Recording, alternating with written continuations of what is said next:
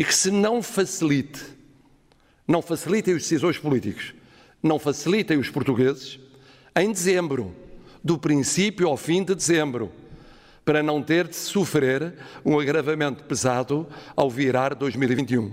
Temos neste momento uma sessão uh, totalmente controlada ao nível dos, dos, vários, dos vários estabelecimentos. Não houve ainda necessidade de recurso, quer ao Serviço Nacional de Saúde, quer a qualquer outra estrutura externa. Uh, os casos, como lhes disse, são essencialmente uma situação de, genérica de assintomatologia. A situação está completamente controlada, disse a Ministra da Justiça, Francisca Van Dunen, à saída de uma reunião em Belém esta segunda-feira não está apenas controlada, está completamente. O que assim faz desta situação, se está completamente controlada, uma não situação. Portanto, não se passa nada. A Ministra da Saúde, com a sua máscara ao lado da Ministra da Justiça, ficou calada. Ora, isto aconteceu porque, perante um surto de 435 casos de Covid-19 nas cadeias, o Diretor-Geral das Prisões, Rómulo Mateus disse ao Expresso ter dúvidas sobre o sucesso do uso de máscara no interior da zona prisional. E no mesmo dia, o secretário de Estado da Saúde, António Salles, disse isto. O que me parece é que, sendo um espaço fechado, reitero o que disse a senhora Ministra da Saúde. Sim, devem ser usadas máscaras dentro da prisão. Mas não, afinal não era bem assim. Nós aguardamos que a breve trecho nos seja enviado o parecer com a resposta da Direção Nacional de Saúde sobre a obrigatoriedade ou não de uso de máscara no interior dos espaços prisionais. Ora, as prisões estão à espera de um parecer da DGS sobre o uso das ditas máscaras, ou seja, nós todos temos que andar de máscara na rua, no trabalho, mas dentro de uma prisão ninguém sabe muito bem. Quem percebeu que ninguém sabia lá muito bem foi o Presidente da República, que mais uma vez teve de intervir como se tivesse responsabilidades executivas que não tem. Chamou as duas ministras, o que depois deu nos sons que ouvimos uh, no início, e não sabemos mais nada até agora. As ministras estavam a facilitar, como o Presidente da República disse, para não facilitarem no discurso de sexta-feira, quando anunciou o, o, a renovação do estado de emergência. O PSD disse que Marcelo está a fazer o trabalho de António Costa e se calhar está. Mas este desacerto não é caso isolado. Já tinha acontecido nos lares entre a Saúde e o Ministério da Segurança Social e, como o Expresso noticiou este sábado, também aconteceu na Defesa. Os militares disponibilizaram-se há meses para participar nos rastreios dos infectados e só agora que 500 efetivos foram mobilizados para esse trabalho. O governo facilitou?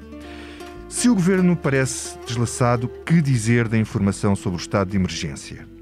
Eu pergunto, quem sabe dizer aqui e agora a cor do seu conselho, a que horas tem de ir para casa no fim de semana, na ponte ou no feriado, a que horas abrem, fecham ou funcionam os restaurantes ou os supermercados no seu conselho. Vocês sabem? Eu ainda tenho algumas dúvidas. Enquanto o país vive entre a desorientação e o desespero, no caso de quem perde empregos e rendimentos, os deputados estão a fazer maratonas a votar o orçamento do Estado artigo a artigo, a linha a linha. Até agora, podemos concluir que tudo se inclina para o orçamento passar com o PCP, que está a vender caro o seu apoio, não estendeu ao governo uma passadeira vermelha. Vermelho é, comunista o faz, o Congresso. Não somos tontos. Se não estivessem criadas as condições, ah, não o faríamos.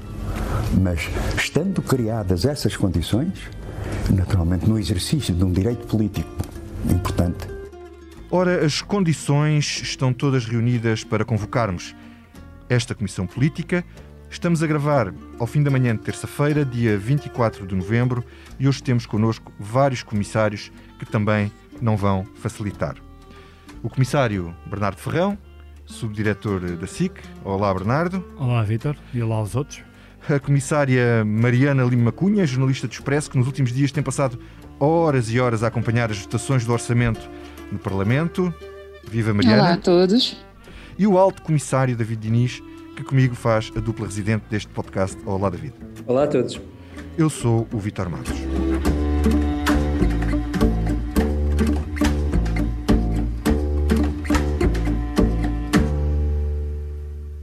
Bernardo, começo por ti.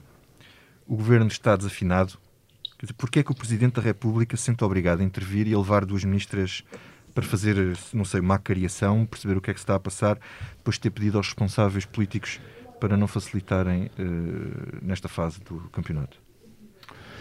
Uh, sim, eu acho que já não é propriamente uma, uma novidade que o governo dá, dá sinais ou mostra-se desafinado em, em várias frentes. Uh, aliás, uh, é importante recordar que não é só nesta questão das prisões, e esta questão das prisões é mais, é mais um exemplo bem claro dessa, dessas vozes diferentes uh, que saem do, de, uma, de, uma, de uma, mesmo governo, não é?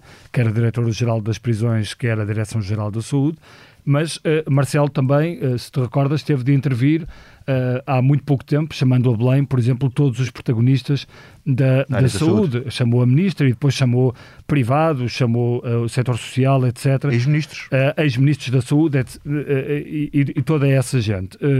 E eu acho que isto reflete, se calhar aqui um problema de algum esvaziamento do, de, de, autoridade política da parte do governo. De facto, António Costa é só um. Eh, muitas vezes tem que se tem que, tem que acorrer a várias frentes, mas não consegue. Que é preciso, e, acho, e, acho, que isto pode ficar pior. Falta-lhe o número 2 forte, é isso o problema? É, acho que sim, acho que lhe falta o número 2. Isso, isso foi visível muito no passado, acho que agora está outra vez a ser visível e acho que pode ser pior. Porquê? Porque com a chegada da presidência portuguesa, uhum. com António Costa a ter que provar na frente europeia, um, uh, eh, e isso acontece historicamente é assim, uh, nas presidências uh, portuguesas, a frente externa tem que tem que ser mais carregada e, portanto, aqui na frente interna, António Costa precisava de um número 2 à altura. Uh, julgo que Cisa Vieira, sobretudo no que toca à parte política, não soube dar essa, uh, esse, esse reforço uh, e, portanto, falta, falta o número 2 e, e, e, faltando o número 2, Marcelo Rebelo de Sousa tem que entrar. tem que entrar muitas vezes apoiando António Costa, Uh, outras vezes deixando claro que uh, não concorda com a estratégia que está a ser seguida. Portanto, acho que Marcelo Rebelo de Sousa vai assumindo aqui, no fundo, uma, uma dupla componente, uhum. uh, conforme lhe vai dando mais jeito ou conforme então, ele vai então avaliando então para onde vai o barco. Deixa-me passar ao David. David, falta aqui um maestro. a orquestra do Conselho de Ministros está desafinada e descompassada Concordas com, com, concordas com o Bernardo de que falta um número 2 forte e falta coordenação ao governo?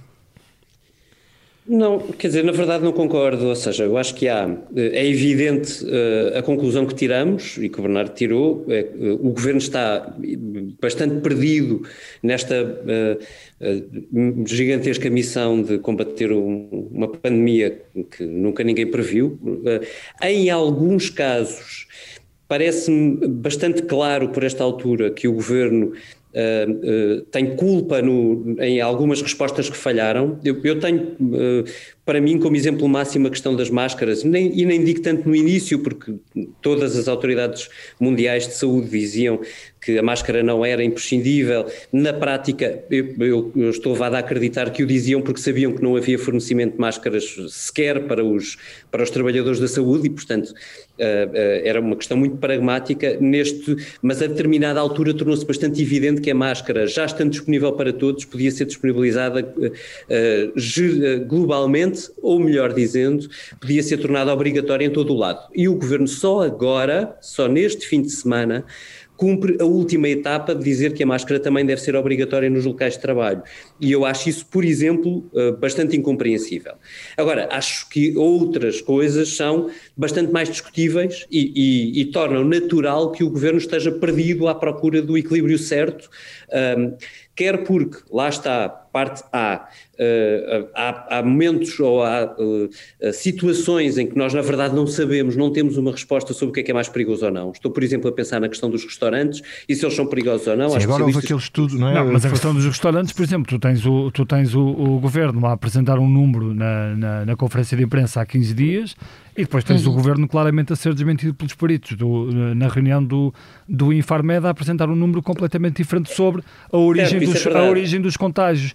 E, portanto, isso, isso, leva... Mas, isso lá, leva, mas ó, Bernardo, deixa-me só concluir. O ponto, eu, eu, sei disso, mas também sei que em muitos sítios do, do da Europa... Claro, a, a, Alemanha, a Alemanha desconhece 70 e tal por cento... em todo lado. Sim, a Alemanha Digo, desconhece 70 e tal por cento da, da origem das infecções, uh, uh, em França igual, está. em Exatamente. Espanha igual. Está bem, mas isso não pode Esse fazer, é não pode é fazer com que nós não questionemos a base não, não. científica das não, decisões.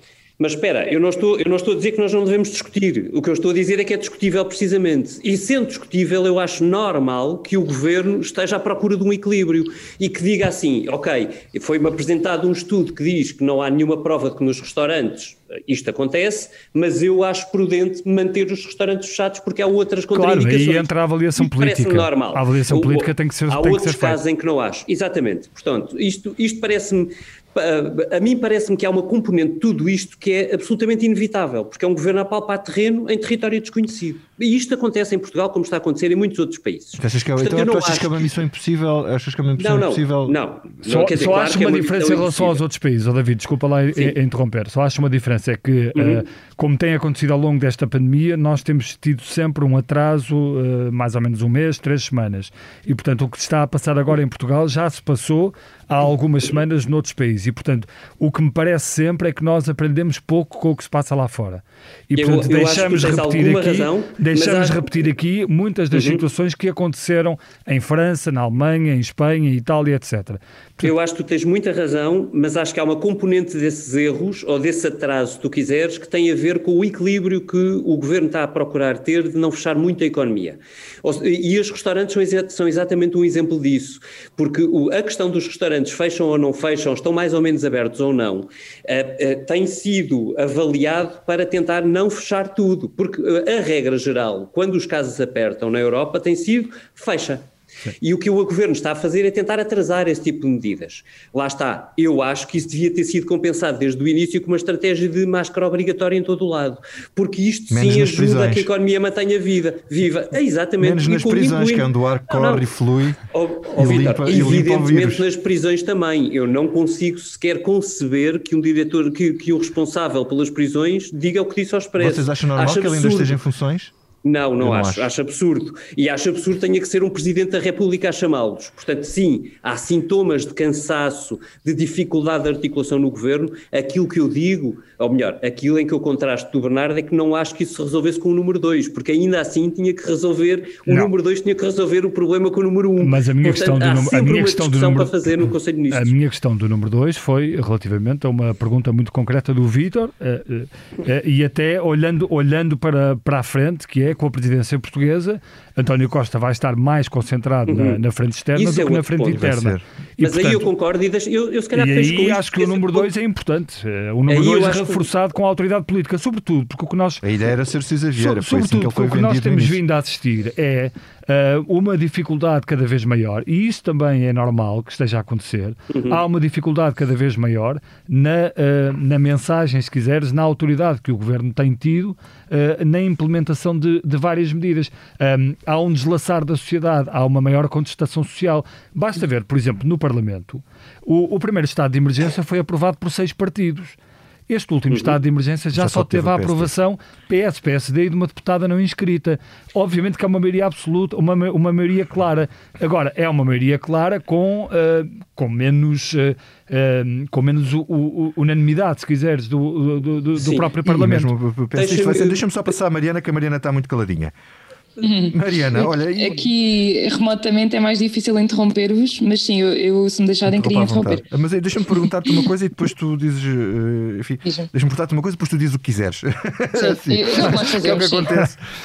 enfim, faz assim de, de, de Marcelo Rebelo de Souza a ser entrevistado. Eh. Quer dizer, tu, por exemplo, tu sabes. E tu, tu fazes António José Teixeira. Eu faço, estás a dizer. Tu, tu sabes como, como são os horários do conselho onde tu vives? Quer dizer, tu tens noção do que é que vai acontecer então, no próximo fim de semana e do outro. Tu estás, estás completamente elucidada de, sobre, sobre o que vai passar? Sinto-me tão on the spot que se calhar vou mesmo mudar de assunto. Um... não, é que eu não, não sei. Eu, tal como provavelmente o resto dos portugueses, tenho alguma dificuldade em perceber um, as medidas que, que se aplicam aos outros e a mim. Um, e como tenho dificuldade em perceber, nós ainda ontem falávamos sobre isso, um, algumas das medidas que estão a ser tomadas uh, em relação a esta, uh, enfim, vamos chamar a Operação Salvar o Natal, que eu acredito que provavelmente devesse ter sido posta em marcha mais cedo, eh, como a vantagem de dar às pessoas pontos numa altura em que se lhes diz que têm é de ficar em casa, que não podem circular entre conselhos, porque eu suponho que a tentação passa a ser precisamente ir, ir ter com a família, ir à, ir à terra, como se costuma dizer, e portanto não, não consigo perceber muito bem a lógica de várias das medidas. Eu estava a ouvir o, o David e o Bernardo e estava-me só a ocorrer que eu, eu acho que, eu, lá está, em termos de medidas eh, sanitárias é sempre fácil uma pessoa ser um bocadinho treinador de bancada e obviamente que nestas medidas vai ter de haver tentativa e erro porque, porque é a primeira vez que se lida com uma coisa destas. Agora, também acho que o, que o governo se, uh, ou seja, se autoprovocou alguns problemas que não teria de ter nesta fase e, por exemplo, quando o Bernardo falava do consenso que já existiu político uh, em relação às medidas, como aconteceu em relação ao primeiro estado de emergência, uh, quando havia, uh, o, o, governo acho que fez bem numa primeira fase em tentar envolver os restantes responsáveis políticos na questão, por exemplo, das reuniões do Infarmed, que conseguia puxá-los um bocadinho para dentro e conseguir ouvir mais e envolver mais também na responsabilização os restantes partidos. Acho é que depois ali da primeira fase em que nós somos vistos como o bom aluno, e um modelo a seguir e o milagre português, como se chegou a dizer e etc. Há ali um relaxamento e aliás o governo depois Eu sou capaz de buscar muito recuperar claramente... aqui um som a dizer não houve nenhum milagre português. Como? Não percebi. Eu sou capaz de recuperar aqui um som de uma certa ah, pessoa a dizer não houve nenhum sim, milagre sim, português. Sim. Exatamente. Que tinha a ver. Uh, sim, isso e dá para perceber da República, que isso agora.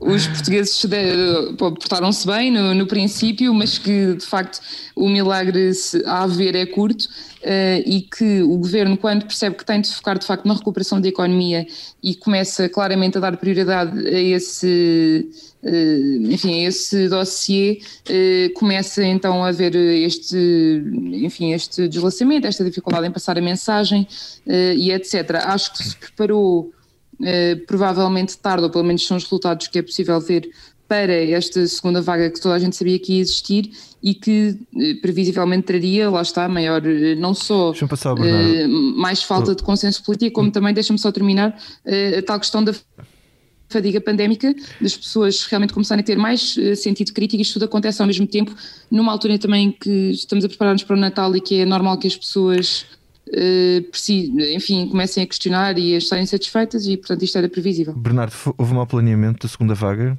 Aquela desculpa de que a vaga veio mais cedo do que se pensava é uma boa ah, desculpa? É, claro que essa não é uma boa desculpa. Aliás, eh, todas as eh, autoridades, não só eh, internacionais como a OMS, como também os peritos que aconselham o governo, sempre disseram que a segunda vaga viria ali entre alturas de, do, do outono. Portanto, António Costa disse isso, mas isso até, até, já, foi, até já foi desmentido.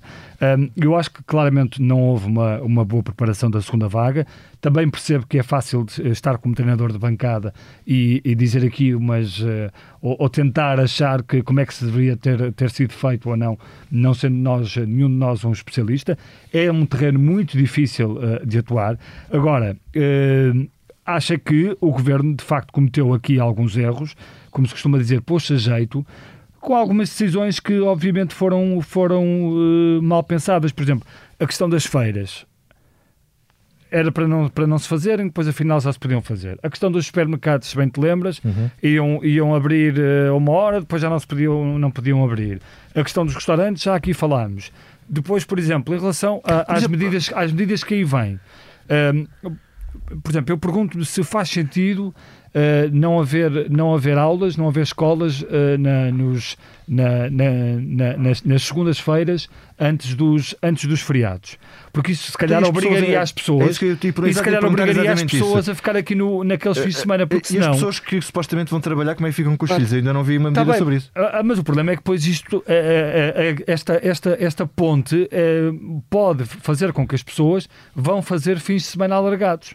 E, portanto, vão espalhar. Se, se a história do vírus vírus é porque o vírus é transportado pelas pessoas e, e, e vai, e, vai, e vai percorrer o território, as pessoas vão se sentir tentadas nesses dois fins de semana a saírem, a saírem da, de suas casas e, e irem para outros sítios, as que puderem, obviamente. Depois a questão do Natal. Eu, no, no sábado, a seguir à comunicação do Primeiro-Ministro, fiz um comentário nas 5 Notícias e fui até muito criticado no Twitter, etc., por causa da questão do Natal. Porque eu, eu acho que António Costa, como Primeiro-Ministro, devia dar mais alguns pormenores sobre o que é que, é que as pessoas podem fazer no Natal. Mas... António Costa limitou-se a dizer que ficaria muito surpreendido se não houvesse um estado de emergência. O Presidente uh, da República disse a mesma coisa. Está bem, mas Portanto, então princípio, vai haver nós, olhamos sempre, nós que estamos sempre a, olhar, a falar do, do, do, que acontece lá fora, então agora deixa-me deixa no dizer. Unido houve um aliviar. Não, o El Mundo hoje já o El Mundo hoje já conta qual é que é o, o, o, qual é que é o plano entre aspas do governo espanhol para o Natal. Por exemplo, o governo espanhol já definiu que devem ser limitadas as reuniões familiares e sociais a seis pessoas durante as feiras de Natal e um confinamento noturno a partir da uma da manhã nas noites de 24 e 31 de dezembro, véspera de Natal e véspera de Ano Novo. Portanto, o uh, governo espanhol já começou a traçar um plano. Nós parece que estamos sempre à espera do, do que, é que os países europeus vão fazer para nós fazermos David, algo semelhante. Achas, concordas? Achas que o governo está à espera de um escudo uh, para se escudar nos outros ou ainda também não sabe, não sabe lá muito bem o, o que há de fazer? Deixas-me voltar atrás e eu vou responder a isso, prometo. Sim. Prometo ser rápido. Uh, tu há bocadinho perguntavas se houve um mau planeamento de uma segunda vaga. Eu acho que houve e que não. Uh, então. Acho que houve na questão do SNS, okay. muito claramente uh, era preciso articular com os privados muito mais cedo do que aquilo que aconteceu uhum. e a Ministra da Saúde resistiu sem se perceber exatamente porquê até à última. Uh, e acho que também houve má preparação na questão política, porque o Governo literalmente achou que não era preciso manter informada ou manter ligada a oposição. E depois a conclusão do processo é aquela que o Bernardo disse, e bem. Uh, acho que não houve na questão económica, porque uma parte disto tem a ver com o governo querer deixar a economia respirar enquanto podia. E apesar de tudo isso funcionou, porque nós tivemos um primeiro trimestre onde globalmente nós vivemos de uma maneira normal, digamos assim. Uh, segundo ponto, uh, relativamente à questão de, uh, de, da oposição ir embora, ou se é preciso um número dois, eu, eu, eu faria uma sugestão diferente, se é que é possível quem está a comentar fazer sugestões. Eu, eu acho que há, havendo vários países onde existe há, há vários meses um grupo de missão dentro dos governos, mas alargado fora, para a questão do combate à pandemia, eu acho que era evidente que isso tinha ajudado muito o governo, não só a coordenar-se melhor as mensagens internamente e depois a passá-las para fora, como se calhar a manter ligado à sociedade civil e, se quiseres, até aos partidos da oposição. Isto existe, aliás, até nos Estados Unidos. Bem sei que o presidente Trump não vai a uma reunião deste grupo de missão há cinco meses, mas estão lá outros agentes políticos e esses agentes políticos muitas vezes fazem a diferença. E isto, por exemplo, no que diz respeito à presidência portuguesa que se avizinha, alerta ao Bernardo e bem, isto podia ser uma solução muito mais eficaz do que ter o número dois no governo, porque a questão não é só dentro do governo, é para fora, como é que se liga as peças todas de uma sociedade que está toda presa a um combate à pandemia. E depois o ponto final que é se isto vai piorar ou não. Eu queria só trazer à, à, à mesa a capa da, da, revista Time desta semana, que, que tem um título absolutamente maravilhoso. Uh, uh, o título é este: As vacinas estão a chegar, assim como os meses mais difíceis. E nós ainda estamos a meio do outono ainda vamos ter um inverno todo pelo meio, a vacina não vai ser amplamente distribuída seguramente, mesmo que seja bem distribuída, até meio do próximo ano.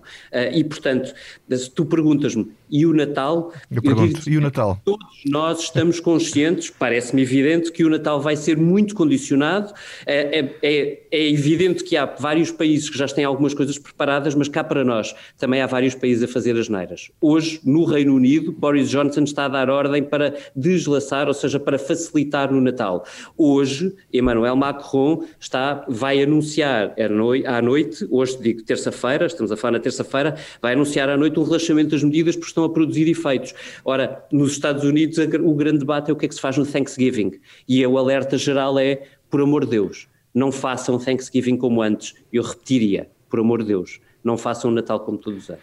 David, vamos passar então para outro tema. Uh, Natal é vermelho, o PC também. Está tudo ligado. Mariana, o PCP tinha mesmo que realizar este Congresso.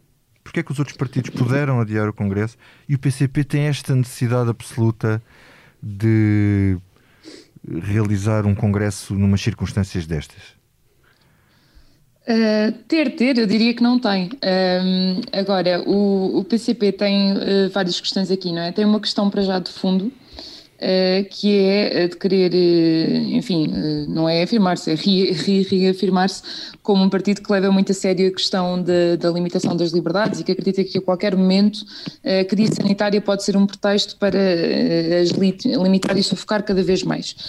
E, portanto, aí é uma questão de, de fundo do, do partido. Agora, obviamente que a questão neste momento é se as pessoas percebem isto. e isso é muito mais difícil de explicar do que o posicionamento de fundo ideológico do PCP. Um, isto tende a, é assim, o, o PCP lembra um, que, e bem que realizou, se fosse o envolvimento que teve no 1 de maio, fosse a realização da festa do Avante, Obviamente, a questão não é propriamente se objetivamente vamos ver novos surtos a disparar uh, e uma falta como, de cuidados sanitários. Como falava o Presidente sim, da República. citando o Marcelo Rebelo de Sousa. Porque, de facto, quer dizer, eu estive no Avante, eu vi, obviamente, a higienização dos espaços, fizemos reportagens sobre isso, um, o, a circulação das entradas e das saídas, estava lá pouquíssima gente, aliás, provavelmente pelo efeito que houve uh, anterior ao, à festa do Avante e, portanto, nem sequer sabemos como é que teria sido uma festa do Avante com o número de pessoas que o, com que o PCP gostaria de ter contado, que não contou. Um, Mas, oh, Mariana, o, o partido vai realizar o, vai, realizar o, vai realizar o Congresso com muitas limitações, vai ter só metade dos Sim. delegados. Deixa-me só Sim. dizer uma coisa, Vitor, só antes disso, uh, que, claro, se é verdade que não vimos grandes consequências e grandes filmes de terror nos últimos eventos, o problema também é o momento que vivemos. Uh, talvez até no verão isto pudesse ter sido menos polémico, quando havia praias cheias e quando havia espetáculos a decorrer e etc. Agora, num, num momento tão agudo uh, da pandemia, uh, num momento em que tanto PS como Bloco de Esquerda adiaram os congressos uh, e, portanto, que se vê que há outras formas de fazer as coisas, que se podem fazer remotamente, que há outras soluções, o facto de o PCP não querer deixar-se moldar por isso e dizer, ou seja, não querer ler essa, essa realidade é uma crítica que o PCP, por exemplo, faz sempre muito ao partido do lado, que é o Bloco de Esquerda, que é um catavento ou que é moldável pelas circunstâncias e tal, pode agora prejudicá-lo em termos de percepção pública. Muito bem. Uh, David, uh, António Costa tem invocado uma lei de 1986 uh, do estado de sítio e, e, de emergência para dizer que não pode fazer nada para, para condicionar o Congresso do PCP. O PSD, Rui Rio, disse que já podia obrigar o PCP pelo menos a fazer o Congresso por videoconferência e há até quem tivesse proposto uma alteração da lei. Mas vamos lá ver. se Vamos lá ver. Se alguém tivesse. Isso é constitucional. Eh, se isto fosse inconstitucional e a situação das, das instituições, eh, qual seria o efeito político de uma interferência destas? Quer dizer, se o governo interviesse de forma a condicionar a ação política de um partido e ainda mais de um partido como o PCP, isto independentemente da questão, se formos mais cínicos, do orçamento de Estado, isto podia ser uma coisa que, que não acabava bem. Uhum. Olha, deixa-me responder-te assim, começando pela base da questão. No sábado passado, houve no Campo Pequeno uma manifestação de agentes da cultura que tinha seguramente mais de mil pessoas. Não vi ninguém, nem o PSD e o seu líder, nem o Chega e o seu líder, nem ninguém, a dizer que aquela manifestação não devia ter ocorrido. Ela ocorreu, acabou e todos foram para casa, ordeiramente, cumprindo as regras. Eu não acho que seja comparável o Congresso do PCP com aquilo que se perspectivava que fosse a festa do Avante. Coisa que o Festa do Avante, no pior cenário, só não aconteceu porque as pessoas tiveram a mesma reação que tiveram em todos os outros concertos que têm acontecido desde março, que é têm medo e não vão. E, e bem, e bem, bem no sentido eu percebo porquê. O Congresso é uma coisa completamente diferente. Nós estamos a falar de um número controladíssimo de delegados que permite controlar absolutamente a realização do Congresso. E os congressos são vitais na vida dos partidos. Nós sabemos que são, podemos achar que é do PCP, porque nós não, não, somos do PCP, ou achamos que o PCP é uma realidade distante, que não conta. Mas nós, jornalistas, sabemos como os congressos são o, o coração dos partidos. É de lá que emana a tese geral para o que vem a seguir, para o posicionamento do partido a seguir. Portanto, base da, da, da, da minha resposta, evidentemente, tem isto como pressuposto e tudo o resto será lido à, à, à, à luz daquilo que eu acabei de dizer. Eu respondo à tua pergunta diretamente com este, com este suponhamos. Imagina que o Primeiro-Ministro não era António Costa e era André Ventura. Imagina que André Ventura podia cancelar os congressos dos partidos que quisesse. E o que é que nós estávamos aqui a discutir hoje? Era só o que eu queria dizer. Então pergunto a ti, oh Bernardo, uh, afinal uh, António Costa não tinha a foice e o queijo na mão? Uh, deixa-me deixa só pegar aqui nas palavras do, do David. Eu acho que a, a, comparação que o David faz com, a, com o que aconteceu no, no sábado passado peca ali por, por uma coisa que me parece essencial, que é um, o PCP é um partido, não é? tem representação parlamentar, portanto, desde logo tem uma obrigação institucional. Uh, representa muita gente, representa.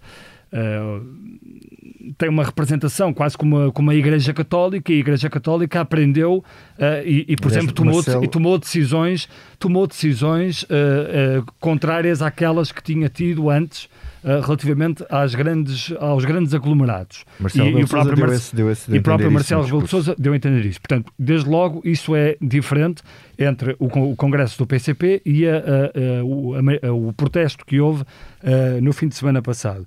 Depois, acho que uh, o protesto que houve no fim de semana passado é sobre um problema muito concreto que é as dificuldades que as pessoas da cultura estão a atravessar neste momento. E, portanto, aquilo tem uma causa, uma causa muito importante, que é, de facto, a gente a passar por grandes sacrifícios. O Congresso do PCP, sendo algo determinante e muito importante para a vida dos partidos, penso que não haveria grande problema se o PCP o uh, quisesse adiar ou pudesse adiar por alguns dias, isto... meses. Mas deixa-me deixa só terminar.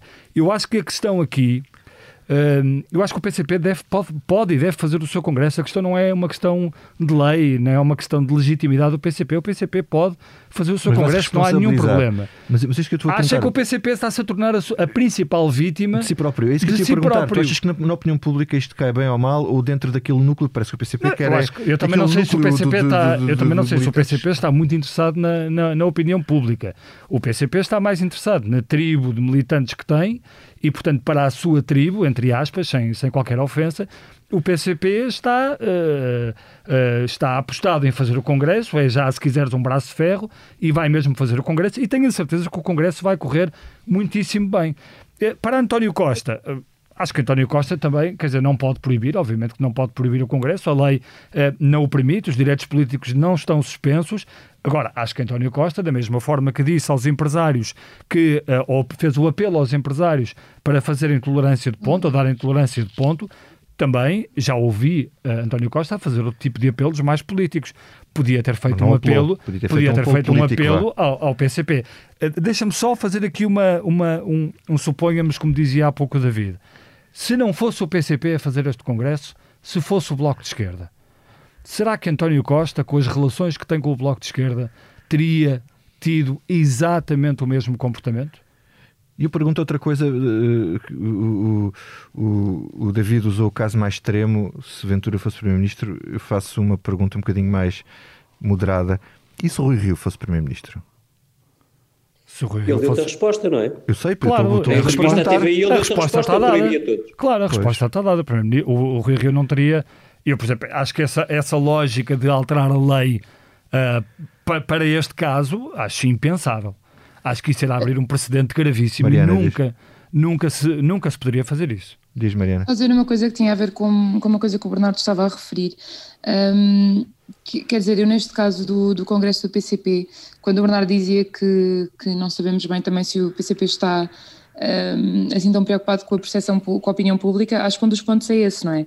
É que já na feira, na, na feira, na festa do Avante, uh, o que nós vimos, uh, e na altura uh, o discurso do, do PCP encaminhou-se muito para aí.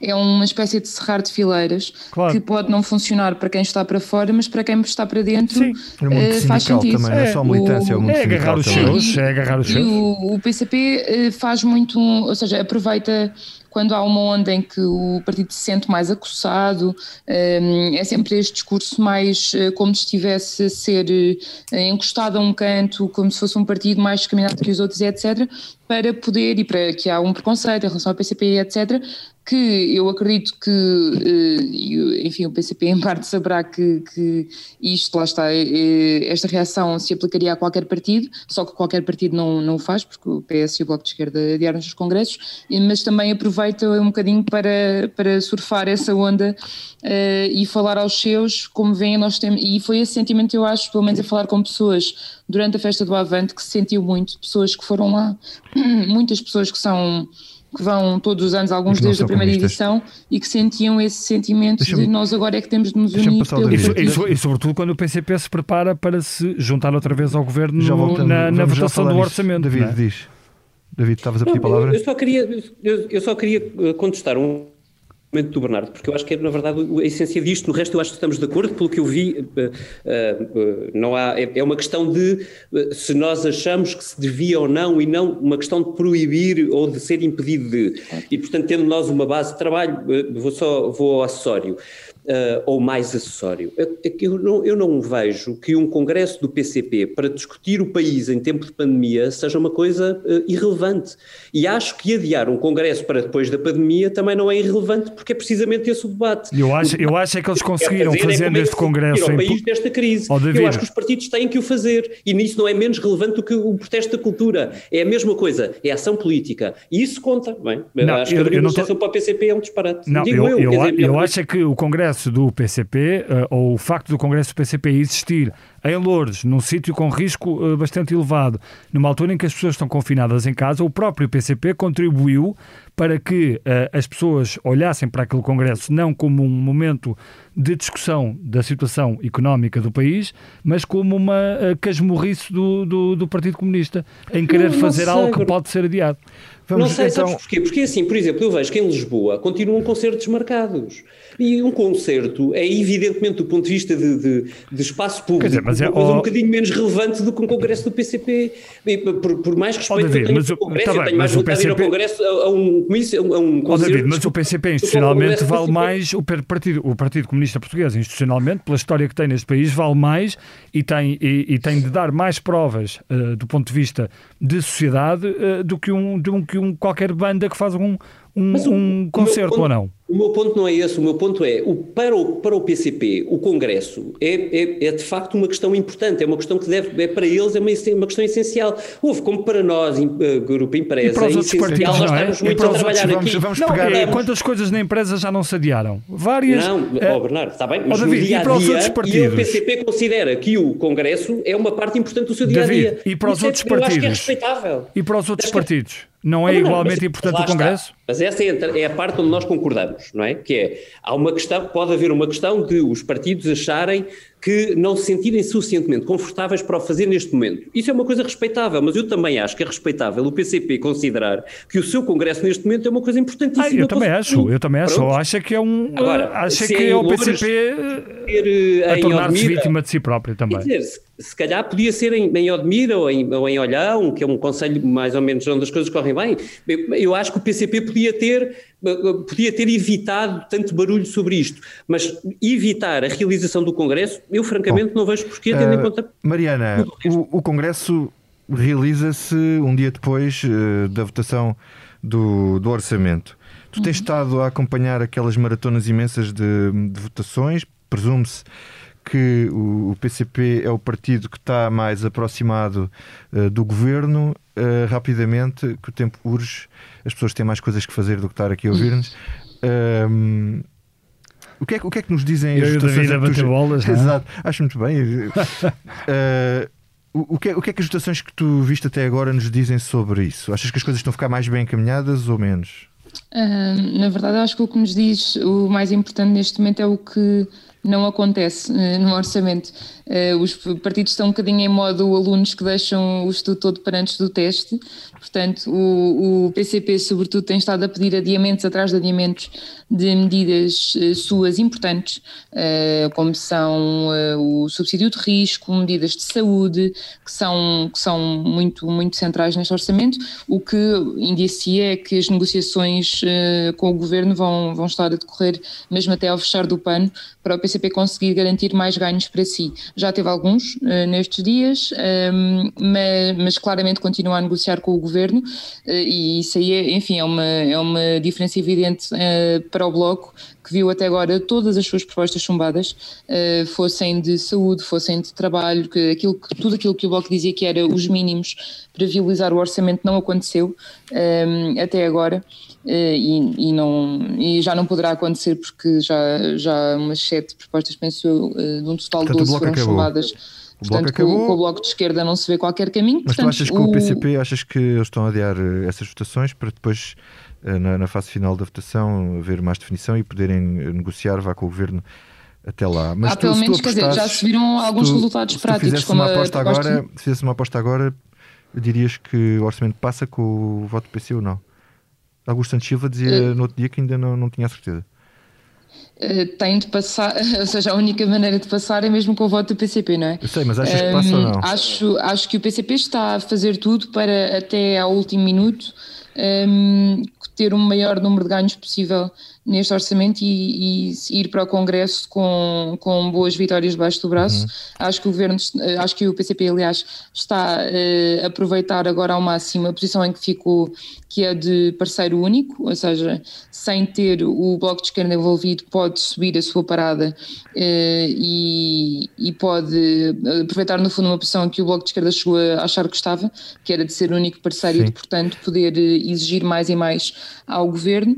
E, portanto, acho que o PCP agora até à última vai estar, uh, aliás, em questões que provavelmente não interessam tanto ao Bloco, mas que para o PCP são importantes, como é uma questão do subsídio de risco, é uma questão que a nível sindical é importante e que o Bloco não tem, Deixa passar ao David. não tem essa preocupação, da, da, vai tentar assegurá-las. David, tu se apostasses eh, neste momento era um X2 ou, ou punhas a tripla? Hum. Para não falhares. Não, eu, não, eu apostava claramente num, num, orçamento previsível dentro do novo cenário, uh, num orçamento aprovado com, com votos, com a abstenção do PCP, do PAN, dos Verdes. Uh, uh, apenas por isto, eu, eu, estou convencido, depois de algumas conversas que, que, que tive na semana passada, que o PCP olhou para o cenário atual e percebeu que havia um perigo maior em haver uma crise política desencadeada neste cenário Uh, com o Chega a crescer do que uh, o risco de viabilizar um orçamento do, do Partido Socialista Chega sozinho. Chega a crescer e ultrapassar o PCP nas sondagens. Eu acho que pode haver, pode haver este cenário na cabeça do, dos, dos, dirigentes do PCP, ou se quiseres do Comitê Central. Não, se é há, repara que há aqui um calendário, não é? É, é que se fosse para eleições, as, as legislativas, e a haver eleições, portanto, se fossem convocadas uhum. eleições, podiam não ser convocadas eleições e o Presidente deixar correndo ao décimos até o próximo orçamento, uh, umas eleições legislativas iam cair em cima das autárquicas. Uhum. Certo, mas, mas é uh, isso, e em rigor eu acho que as próprias autárquicas assustam bastante o PCP. A questão é sempre ponderação de risco para o Partido Comunista Português e eu acho que é, uh, neste momento, entre o risco de ficar preso à imagem de ser o salvador do governo PS, com a crise económica e social que aí vem, um, para além da pandémica, que evidentemente tem menos responsabilidade do governo, mas um, eh, esse risco ou o de um chega a subir. Ok, uh, Bernardo. Rapidamente. É, eu, eu concordo uh, com o que o David diz. Acho que o Chega uh, gerou aqui duas reações completamente diferentes. Um, da parte do Bloco de Esquerda, que parece-me que ficou motivado a querer recuperar o seu papel importante de oposição e ser o único partido, verdadeiro partido da, da oposição. E, e, e, com o Bloco de Esquerda uh, a assumir que, isto, que isso poderia ter uh, poderia provocar perdas, veja esta última sondagem em que o Bloco já cai, mas parece-me que ele está pacificado com essa, com essa questão, sabia que isso poderia acontecer e o PCP eh, preferiu ficar do lado da solução com o risco de, se não ficasse e se provocasse uma crise política, isso podia fazer com que o PCP caísse ainda mais e aí sim seria completamente ultrapassado pelo Chega. Muito bem, então é agora o momento. Mas também parece que o orçamento vai, vai passar sem, sem grandes problemas. Eu diria que é o, ao momento, vamos agora verdadeiramente àquilo que não nos sai da cabeça. Uh, Mariana, vamos começar por ti. O que é que não te sai da cabeça? É que não me sai da cabeça neste momento tem a ver com fazer um apelo em causa própria, na verdade. Uh, espero que os senhores deputados me ouçam daqui, uh, mas eu tenho passado uh, dias penosos, eu, todos os jornalistas e todos os deputados que estão a seguir o processo orçamental. Uma equipa de e toda a equipa do Expresso que, que está a seguir as, ontem foram 1290, 1290 páginas de guião, só de guião de votações. É, nós temos um processo de debate orçamento que não só é bastante arcaico na forma de votar, como acaba por ser aproveitado pelos partidos para apresentarem uh, todas as propostas que lhes passam pela cabeça, uh, mesmo que não tenham uh, sequer verbas previstas. Não, quer dizer, desde ontem havia propostas de rotulagem do azeite eh, como já houve do, do, Chega para criminalizar o enriquecimento ilícito, que é um crime que não existe ainda, no orçamento do Estado. Um, e, portanto, pronto, deixo aqui o meu apelo para que haja mais alguma razoabilidade nos próximos o, o... processos orçamentais, porque isto não Paulo só é penoso, um livro, nem sempre é muito produtivo. Paulo Trigo Pereira escreveu um livro agora recentemente, sim, um ex-deputado, uh, em que chamava essas normas normas cavaleiras. Uhum. Uh, dizendo que isso era uma, devia acabar porque, porque de facto perturba o não te O Paulo Trigo Pereira sofreu uh, bastantes anos também com este tipo de processos, tipo portanto uh, acredito que tenha tentado resolver a coisa. David, e tu, o que é que não te sai da cabeça?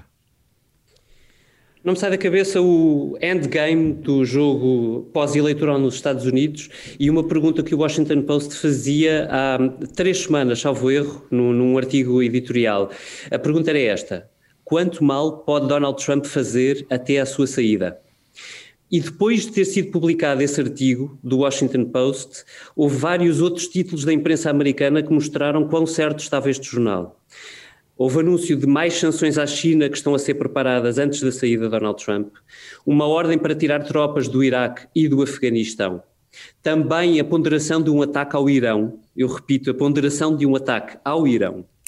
Ainda abrir um concurso para explorar petróleo numa reserva natural.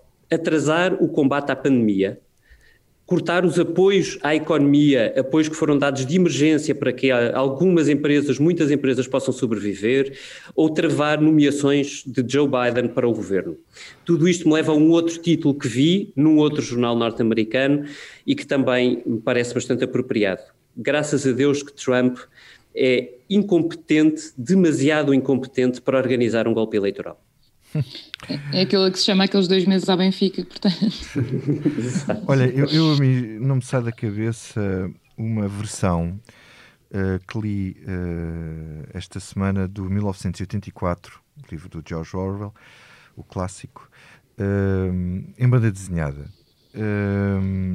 é um livro que me marcou, foi um livro que me marcou bastante, que eu li por altura quando entrei na, na faculdade e depois voltei a ele várias vezes e, e esta, esta versão é, é muito, muito interessante. Uh, mas ao reler aquela história fez-me lembrar uma coisa que, que eu acho que é, é inacreditável. Uh, os regimes totalitários tinham que ter máquinas pesadíssimas uh, a funcionar para que os regimes conseguissem fazer valer a sua mentira perante a população. O que é absolutamente extraordinário hoje é que para fazer valer a mentira não é preciso nada disso. No momento em que nunca houve tantos meios de comunicação e tanta liberdade para comunicar, é quando é mais fácil os responsáveis políticos mentirem e passarem impunes, apesar de termos aqui o Bernardo Ferrão que se esforça todas as é, semanas exato. para que isso não aconteça. Mas quando vemos um presidente como Donald Trump que já foram contabilizadas não sei quantas mil mentiras, eu já não sei quantas mil foram, mas 20 mil, 20 mais de 20 mil, mentiras. O Washington Post faz essa contagem. Portanto, isto seria algo considerado na política tradicional, como nós a conhecemos, absolutamente suicidário para qualquer Uh, para qualquer uh, político. Também temos a nossa contagem, não é? Mas, mas, Donald Trump uh, perdeu as eleições, mas teve a segunda maior votação de sempre de um, de um, de um, de um candidato presidencial. Teve mais 10 milhões de votos uh, do que teve na eleição anterior. Portanto, eu acho que isto é tudo muito, muito assustador. Um, no, no 1984 havia uma frase que era quem controla o passado controla o futuro, quem controla o presente controla o passado. Mas hoje é o contrário, é, é, é, hoje há uma novidade que é hoje é o algoritmo das redes sociais controla a nossa visão do passado e do presente e condiciona a nossa visão do futuro. E com isto passo ao, ao, ao Bernardo. Tens, tens, que ver aquele filme que está no, no julgo na Netflix sobre as, sobre as redes sociais e sobre a questão do algoritmo. já comecei é, a ver. é, um belo filme, é, um que é muito interessante. Sobre uh, o que não me sai da cabeça, e porque estavas aí a falar também sobre a questão da verdade e da mentira, uh, nós ontem um, pusemos esta história no, no Polígrafo, foi uma história que nos, que nos chegou através de vários, vários e-mails, e a história uh, contava, contava-se assim: um cidadão português não só quis estar de escorredor na cabeça na fotografia do cartão do cidadão, como empreendeu uma autêntica batalha burocrática para o conseguir. Uh, isto parecia-nos estranho, uh, e de facto é muito estranho, porque trata-se de um crente do pastafarianismo, pasta de esparguete, e até agora apenas auto-intitulada religião satírica originária dos Estados Unidos da América, conhecido como sendo inspirado no monstro da esparguete voador. O pastafarianismo tem no escorredor justamente o seu principal símbolo que os respectivos fiéis tentam normalizar em documentos oficiais. Bem, a história, a história é longa. Este senhor que queria tirar a fotografia com o escorredor na cabeça um, fez vários pedidos ao IRN, ao Instituto dos Registros e do Notariado. O IRN fez um parecer com 15 páginas a justificar porque é que não autorizava a fotografia com o escorredor na cabeça. Houve mesmo uma reunião do Conselho Consultivo do IRN com esse, com esse parecer e, portanto, o homem não conseguiu tirar a fotografia no cartão de cidadão com o escorredor, ao contrário de outros, por exemplo, na República Checa, Lucas Novi tem o seu cartão, no seu cartão de cidadão o escorredor na cabeça. Nico Alm, na Áustria, eh, também tem. Uh, nos Estados Unidos, em alguns estados, uh, isso é permitido. E na Nova Zelândia também é permitido que, em alguns sítios, eles possam tirar fotografias com o escorredor na cabeça. E, portanto, é isto que não me sai da cabeça. Não um escorredor, mas esta, esta história. E é com o pastafarianismo que termina a Comissão Política número 149, com a edição multimédia do Rubem Pereira e a ilustração do Tiago Pereira Santos. Voltamos para a semana para comemorar a edição 150 e para já, ficamos com uma música dedicada e do agrado dos militantes do PCP, mas que por razões óbvias tem que ser lida ao contrário. É uma forma de ativar o duplo pensar a que o partido já devia estar habituado. Não será venham mais 5, mas neste caso venham menos 5 à distância e preferência de máscara. Venham mais cinco uma cintada que eu pago já. Do brancotinho, souvenirs de que eu fico por cá. Se tem má pinta, dá-lhe um apito e põe-no a andar. De espada à cinta, já creio que é rei daquele.